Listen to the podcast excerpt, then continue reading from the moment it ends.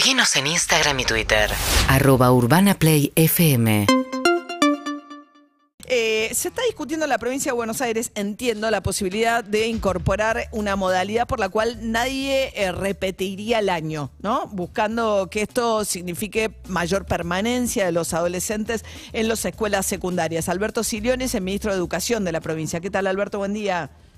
¿Qué tal, María? ¿Cómo va? Bien, bien. ¿Están pensando en esto que nadie tenga o pueda, o sea, no se repite más el secundario? No, no, no, es una discusión mucho más amplia, es una discusión que lleva ya un tiempo, hemos hecho ya 200 reuniones con directores, directoras, hemos consultado a, a más de 200.000 docentes, usted sabe que la provincia tiene 4.600 escuelas secundarias, 1.700.000 estudiantes, no, no. Hay una discusión del régimen académico, una discusión que nos va a llevar tiempo, que no queremos apresurar. Eh, esto incluye formas de convivencia, los vínculos en la escuela, la asistencia, la planificación de la enseñanza, la organización de los tiempos y también la forma de evaluar y de acreditar saberes. Eh, entre todas estas cosas está la, la, persistencia en la repitencia o cómo salimos eh, gradualmente de, de la cuestión de la repitencia que tiene 100 años en el sistema educativo y que la verdad que, que ya no hay dos bibliotecas sobre eso. Todo el mundo coincide que, que la repitencia no resuelve el problema, ¿no? Algunos sectores dicen que la repitencia no es buena, pero eliminarla tampoco. Bueno, este, nosotros pensamos que si la repitencia no es buena, ¿me está escuchando María? Perfectamente. Bueno, porque estoy en la ruta. Eh, si la repitencia no es buena y otras cuestiones de la, de la escuela secundaria hay que repensarla, bueno, es un tiempo para hacerlo.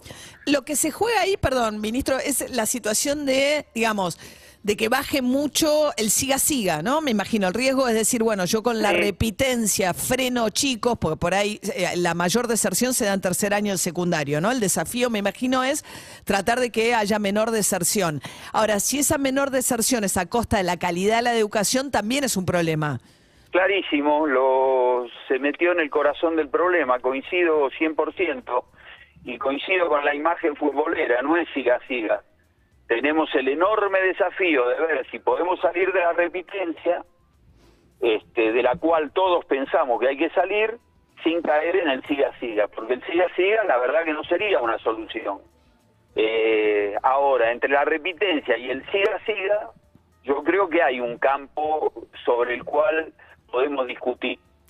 ¿Cuántos chicos dejan el secundario? O sea, de cada chico que entra al secundario en provincia de Buenos Aires, ¿cuántos egresan?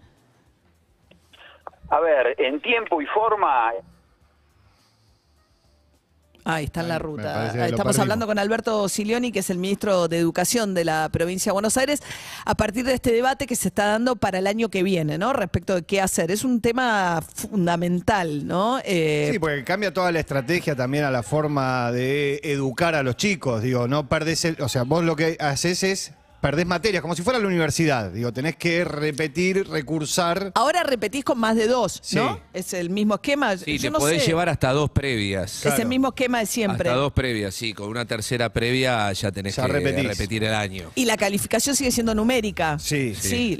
¿Hay amonestaciones hay todavía? Hay muchas de estas cosas que se discuten, no, no sé. ¿eh? Sí, hay amonestaciones. ¿Hay amonestaciones? Y lo que pasó en pandemia, el los que estaban en primer año, o sea, no los hicieron repetir si tenían más de dos materias como estaba diciendo Guido, que podés pasar con dos materias. Claro. Durante la pandemia, que fue todo virtual, pasaban Las igual. amonestaciones son distintas, porque la amonestación te deja libre por falta de conducta. Claro. La amonestación te deja libre por falta de conducta, independientemente de cómo vaya. Vos podés tener todas las materias aprobadas, pero si llegás a un límite de amonestación, quedas libre. Bien, lo que dice hoy el diario de la Nación es grieta educativa, impulsan eliminar la repitencia en el nivel secundario bonaerense, lo que nos acaba de decir el ministro, nosotros sabíamos que estaba en ruta, queríamos igual tratar el tema, pues nos parece vital, lo podemos retomar mañana en todo caso, hay alguna dificultad con la comunicación, pues está en viaje en la ruta. Pero lo que nos acaba de decir es que algo van a modificar, ¿no? Este, pero eh, que van a tratar de hacerlo ahí. Eh, bueno, mucho debate entre los distintos especialistas. Es clave lograr que más chicos egresen del colegio secundario.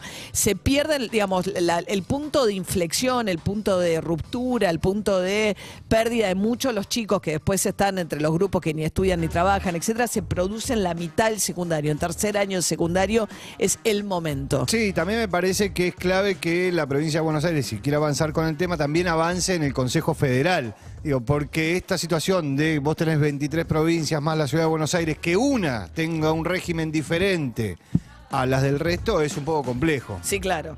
Bien, ayer se conocieron las declaraciones juradas de bienes de los funcionarios que integran el Poder Ejecutivo.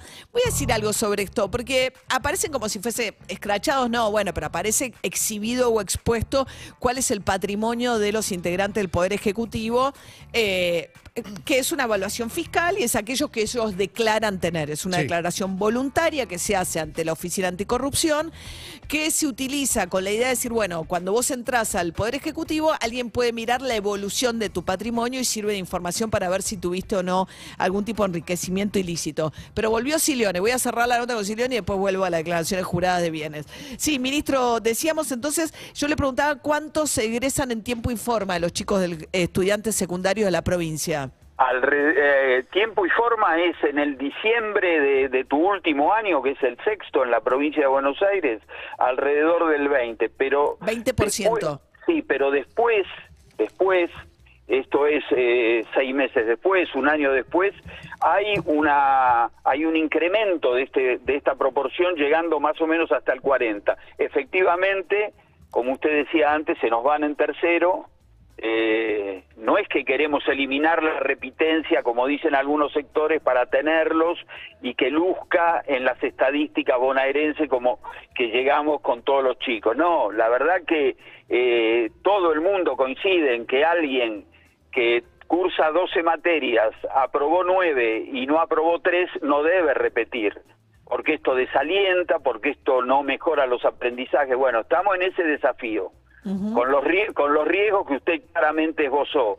Claro. No es a costa del aprendizaje y no es a costa de tenerlos adentro de la escuela a como dé. Ahora, eh, María, la sociedad argentina, en que tenemos muchas cosas miserables que no nos gustan, también tenemos cosas extraordinarias. En este último tiempo hemos discutido cosas que parecían inamovibles. ¿Por qué no podemos discutir la organización de la secundaria? No, Me no, suena que no debemos. Evidentemente la secundaria no funciona bien. Si 6 de cada 10 chicos no egresa, porque eso es lo que me acaba de decir, ¿no? 6 de cada 10 chicos no egresa del secundario. Se van, se van antes, no egresan. Es un montón, Después- es más de de- la mitad de los chicos que entran a primer año no egresa. Después tienen otras alternativas que son las escuelas de adultos, el plan fines, bueno, alternativas que, que no voy a llamar subalternas porque no, no son así. Cada uno construye la biografía escolar que, que quiere. También quiero poner foco en, en algo que es lo siguiente. Nosotros estamos este, discutiendo nuevos caminos para un sector y para una gran cantidad de chicos y chicas que antes no figuraban en la escuela secundaria. Este, digo, también se naturalizaba antes que hubiera eh, en una escuela cinco primeros años y un quinto. ¿no? En el medio se iba una gran cantidad de alumnos y nadie preguntaba, nadie interrogaba, no había una discusión sobre eso. ¿Por qué? Porque se pensaba que el responsable del aprendizaje era el estudiante, exclusivamente.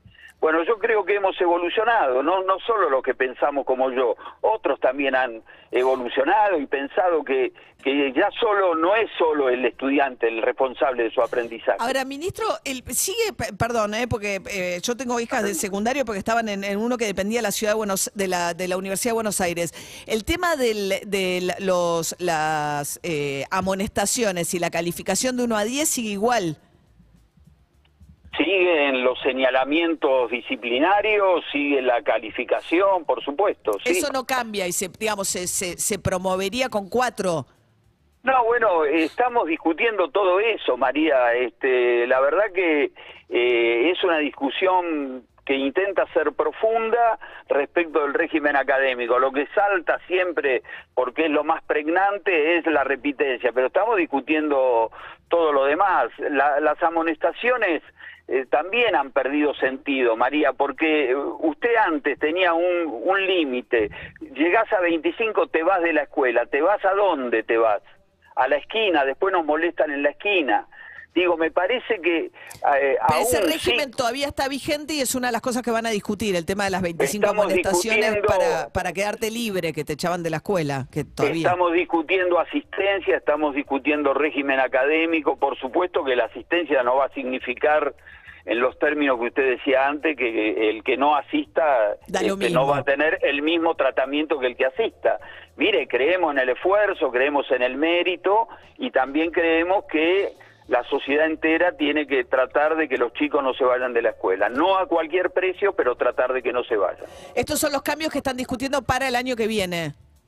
Estos son los cambios que esperamos que podamos este, empezar a implementarlos gradualmente el año que viene. Convivencia, vínculos en la escuela, asistencia, qué cosas se enseña, cómo se enseña, planificación de la enseñanza, organización de los tiempos, repitencia. Son muchas cosas, no solo repitencia.